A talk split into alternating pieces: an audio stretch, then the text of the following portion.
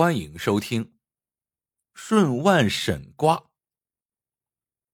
明万历年间，江西楚州（今浙江丽水）知州马光祖出道任所记微服四方，考察民情，发现当地百姓喜食青蛙，嗜食者几乎每餐不离，很多人竟以捕蛙为业，集镇上卖蛙者聚集成市。马光祖觉得。青蛙捕食田间害虫，与农田有益。如将青蛙捕食尽绝，黄炸成灾，其后果将会十分严重。于是便贴出告示，严禁捕食青蛙。谁曾想，民间习俗养成，积重难返，虽三令五申，屡禁不止。马光祖十分恼火，便重申法令：捕食青蛙者判重刑，直至死罪。这才把捕食青蛙的风气刹住。这一天，知州马光祖升坐澡堂，正在处理公务，忽然看堂的衙役来报：“启禀老爷，北门门卒葛三捉住一个乡下人，此人将青蛙藏在南瓜内，偷运进城贩卖，如何处置？请老爷示下。”马光祖闻报，不由得勃然大怒，说道。胆大的刁民，竟敢再次违抗本州的法令，立即带上堂来。捕蛙犯和两箩筐南瓜同时被带到了大堂上。马光祖一看，这个犯人有三十来岁，身材矮小，面黄肌瘦，衣衫褴褛，光脚丫穿着一双破烂的草鞋，跪在大堂上，浑身筛糠似的发抖。马光祖心中的火气已经消了一半，他先走下公堂，仔细查看这两筐南瓜。只见每筐有四五个南瓜，其中两个南瓜里藏有青蛙。捕蛙犯活做的很绝，先是在瓜地处挖开一个圆口，掏出瓜瓤，将青蛙装进去，再将瓜地原样盖好，不是知情者是很难发现的。马光祖忽然心中一动，为什么门族葛三却能一眼就看穿这个秘密呢？再者，这两个南瓜里藏蛙不足百数，全部卖掉也值不了多少钱。此人为什么要冒着被斩头的风险干这种蠢事？马光祖想到这儿，返回工作，开始审问。捕蛙犯叫陆阿毛。是城北双溪口村人，家里只有他和妻子杨氏两口人，素以捕蛙为业，养家糊口。官府严禁捕蛙后，就断了他家的经济来源。他家向来没有积蓄，这还不到一个月，就已经没米下锅了。老婆杨氏嘴馋手懒，整天又哭又闹，逼着他赶快想办法。陆阿毛说：“想种田。”自己没有地，想帮工又没有人用，难道你逼着我去讨饭吗？杨氏扑哧一声笑了。哎呀，谁逼着你去讨饭了？你看现在遍地是钱，就看你呀敢不敢捡了。陆阿毛愣了一下。遍地是钱，我怎么看不见？哎呀，你真是个死心眼。杨氏说：“捕蛙是你的老本行，现在到处都是青蛙，这不就是钱吗？你捕些青蛙，偷运进城，找些熟主顾去卖，一定呀会卖个好价钱。这青蛙是活物，怎么能偷着运呢？我呀，早就想好了主意。”陆阿毛一边交代了瓜内藏蛙的经过，一边不住的磕头。大爷饶命！大爷饶命！小人再也不敢了。马光祖审完了陆阿毛，吩咐衙役将其羁押在班房候审，又令快班衙役传杨氏到案。待两边安排停当，他命门族葛三上堂回话。门族葛三四十多岁，酒糟鼻子，赤红脸，满腮连鬓胡子，是个整天醉醺醺的酒鬼。今天逮住了偷运青蛙的陆阿毛，他知道自己一定会得到重赏，于是十分高兴的来到大堂上，躬身施礼。北门门主葛三参见老爷。马光祖问道：“葛三，你是怎么发现陆阿毛的南瓜内藏有青蛙的？”回老爷的话，小人今天早晨开城之后，发现陆阿毛担了两筐南瓜进城，神色有些慌张，便上前盘问，结果真在南瓜里查出青蛙来了。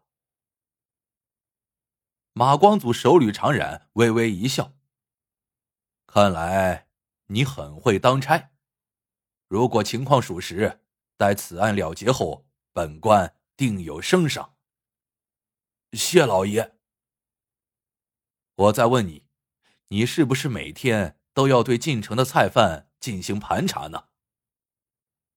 哎呀，老爷圣明，小人是个门族，只管早晨开城，晚上关城，夜里打更，根本管不着白天盘查行人的事儿。再说，菜贩子那么多，我想查也查不过来呀。既然如此。那你为什么单查陆阿毛呢？这葛三一愣，随后说：“老爷名誉严禁捕食青蛙，小人时刻将此事记在心上，所以才处处留神。今天见陆阿毛单瓜进城，行迹十分可疑，这才上去盘查。我与陆阿毛素不相识，这里边绝对没有别的意思。”马光祖又是一笑。看来你是不打自招了。依我看，你是事先知道陆阿毛的南瓜里藏有青蛙，是不是这样？葛三大惊失色。哎呀，老爷，您要这么猜测的话，小人这差事可就不好当了。马光祖用力一拍惊堂木，喝道。大胆葛三，分明你是被人收买，有意陷害陆阿毛，还敢在大堂上和我狡辩！来呀，先打他二十板子，打完再问。众衙役答应一声，就要动刑，吓得葛三扑通一声跪在地上，高声喊道：“哎呀，老爷，您先别动怒，小人实话实说就是。”讲。昨天天黑前，双溪口村的财主陶运兴找到我，说他们村的陆阿毛今天早晨要进城来卖蛙，蛙是藏在南瓜里的，让我盘查出来报官。不仅可以从您这儿领赏，他还送我二两银子酒钱。我觉着吧，这是打着灯笼也难找的好事于是就照他说的办了。究竟他们之间是有仇有恨？到底是咋回事？小人实在是不知内情了。葛三，你说的可都是实话？在老爷面前，小人再也不敢撒谎。说话间，衙役回报，杨氏已经传到。马光祖命葛三站在班房内候审，随后吩咐沈杨氏。却说杨氏来到了大堂上，丝毫没有恐惧之感，一举一动还扭捏作态。马光祖见他年纪不过二十一二岁，身体微胖，姿色平常，只是一双自来带笑的媚眼不住的左瞟右盼，显得特别轻浮。他身上穿着大红大绿的绸子裤褂，十分刺眼，与陆阿毛那副可怜相形成了鲜明的对比。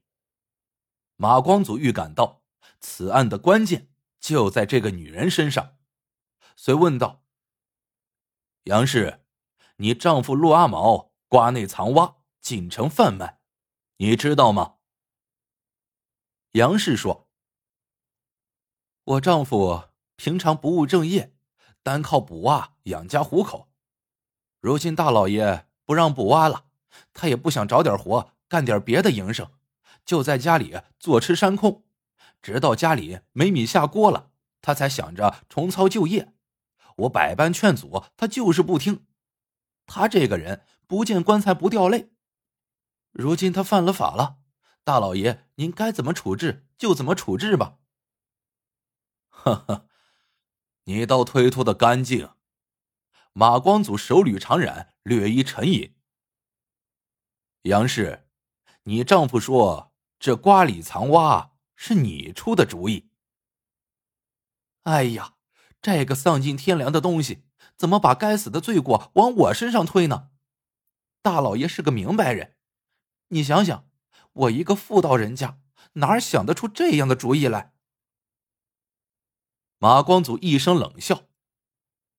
我看你也想不出这样的主意来，一定还有人在背后给你出主意，让你逼着你丈夫这样做，你说对不对？杨氏一惊，脸上突然变得蜡黄。大，大老爷，我，我娘家连个亲戚兄弟都没有，能能有谁给我出主意呀？就是你们村的陶运兴。杨氏万万没有想到，来到大堂上，没过三言五语，自己这点丑事就被马光祖揭了个底儿朝天。他有点懵了。莫非说陶运兴已经被官府抓来了？他把我俩的事都说了。不管咋样，看来这事儿想瞒是瞒不住了。杨氏想到这儿，便招出了犯罪事实。原来。杨氏的娘家也在双溪口本村，她在出嫁之前就与本村财主陶运兴勾搭成奸，而且还怀了孕。陶运兴比他大二十多岁，家里有个凶神恶煞般的老婆，不敢娶她做妾。眼看杨氏的肚子一天比一天大，为了遮人耳目，万般无奈之下，才嫁给了本村的穷光棍陆阿毛。在过门后，孩子。也小产了。却说陆阿毛靠捕蛙谋生，夜里在家的时候很少，这就给杨氏与陶运兴继续明来暗往留下了方便。没想到来了个新官，明令禁止捕蛙。陆阿毛不敢去捕蛙了，整天待在家里，他就成了杨陶二人的眼中钉、肉中刺。时间一长，陶运兴便想出个借刀杀人计。一面让杨氏以断粮为由，逼着陆阿毛瓜里藏蛙进城贩卖；一面买通门族葛三，抓住陆阿毛报官，置陆阿毛于死地。知州马光祖听完杨氏的口供，已经接近了事实，遂吩咐道：“来人，将杨氏暂押在女囚牢内候审。陆阿毛、葛三回家听传，速拿陶运兴归案。”退堂。当天下午，陶运兴就被缉拿归案。知州马光祖到任后不久，不到一天功夫，就审结了瓜里藏蛙、借刀杀人的大案，从此名声大振，百姓们无不拍手称快。好了，这个故事到这里就结束了。喜欢的朋友们，记得点赞、评论。转发，感谢您的收听，我们下个故事见。